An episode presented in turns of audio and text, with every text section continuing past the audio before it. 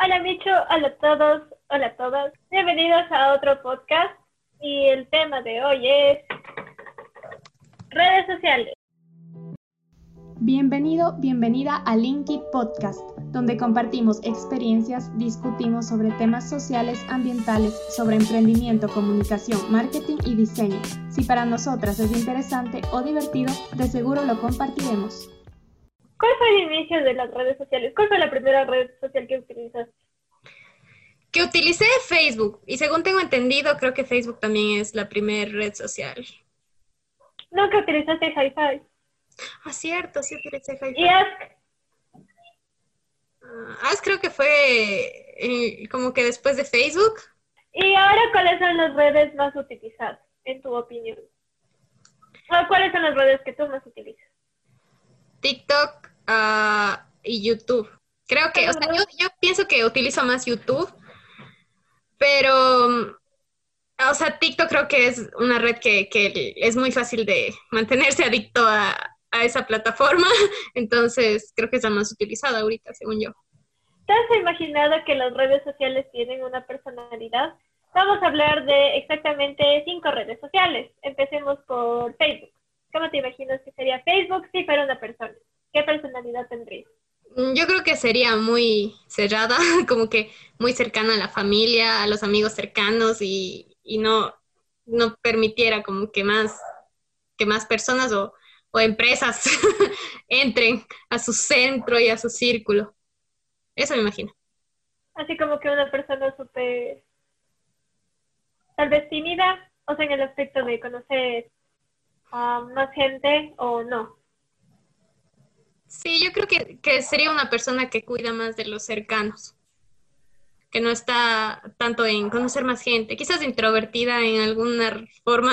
La segunda red social de la cual vamos a hablar es Instagram. ¿Cómo te imaginas que sería Instagram si fuera una persona? Creo que, no sé, creo que Instagram sería alguien que, que está siempre buscando que todo se vea bonito, que, que sí, que la, una cosa por aquí, que, que encuadre bien, que ni sé qué, uh, que, que los filtros, que sea más divertido, no sé, le imagino como más alegre. Yo también me imagino como que alguien que le encanta las selfies. Sí, como que le encantan las selfies y compartir todo, todo, todo. Ahora, ¿cómo te imaginarías que sería TikTok? Como una persona completamente introvertida. ¿Qué digo? Extrovertida, perdón. Ay, extrovertida.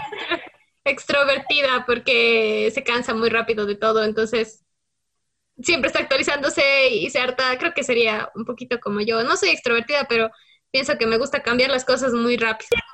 ¿Has visto Vecinos Invasores? Ah, sí, sí. ¿Has visto esa ardilla que se toma los energizantes? Sí. Y le pasa todo en cámara lenta, pero está como... Entonces eso sería TikTok. ¿Cómo te imaginas a YouTube?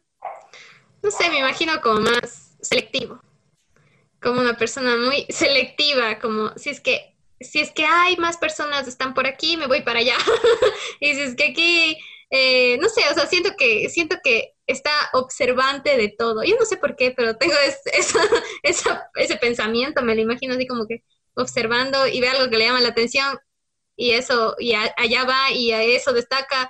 Y, pero creo que observa a todos, sinceramente. Yo también me lo imagino como, no sé, como algún, algún cineasta que pone sus trípodes y las cámaras y la iluminación y todo eso. Y que también los videos sean listos para filmar.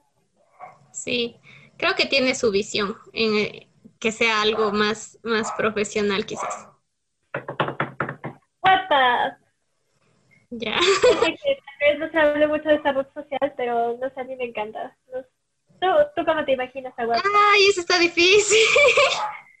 Pero sí es una persona que, que, que es fan de, de, las cosas. O sea, es como eh, una persona que, que encuentra algo interesante y toma ese algo interesante y se obsesiona con eso algo interesante para hacer algo nuevo relacionado a eso mismo, porque hay bastantes fanfics ahí, entonces creo que sí, creo que, creo que bastantes, incluso novelas se han dado a conocer en Wattpad porque, porque fueron un fanfic así. Sí, creo que, creo que Wattpad también es muy soñador. Yo le veo como, no sé, alguien súper optimista. Por Porque incluso si, si recién estás empezando, te pone como que esas insignias de tu escrita quedó en tal lugar de tal lista.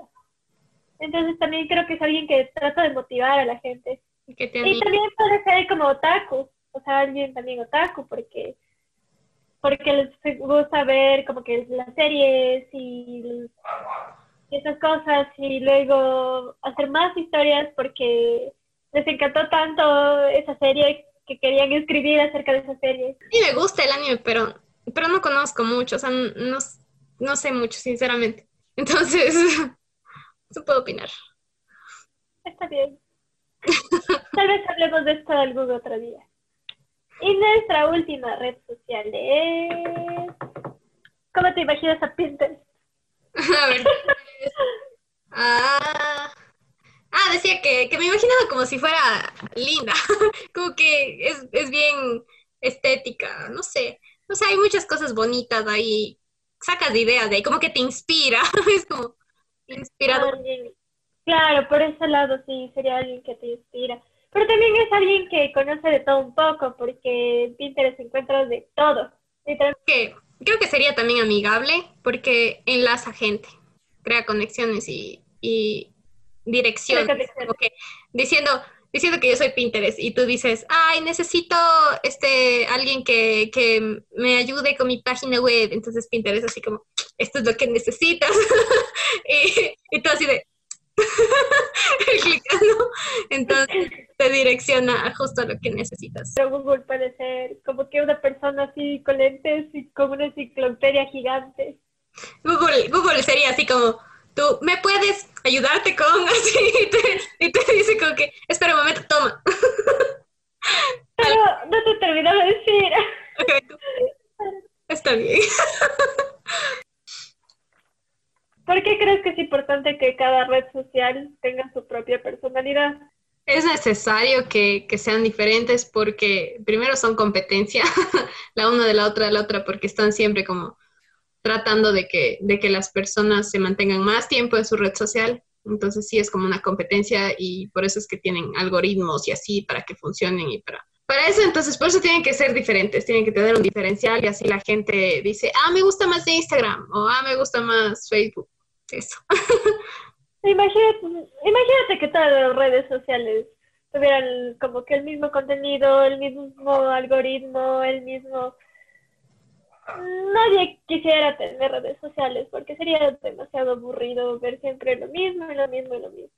Entonces es súper importante que cada una tenga su función específica, sus características específicas, su público específico, porque cada una tiene un público distinto.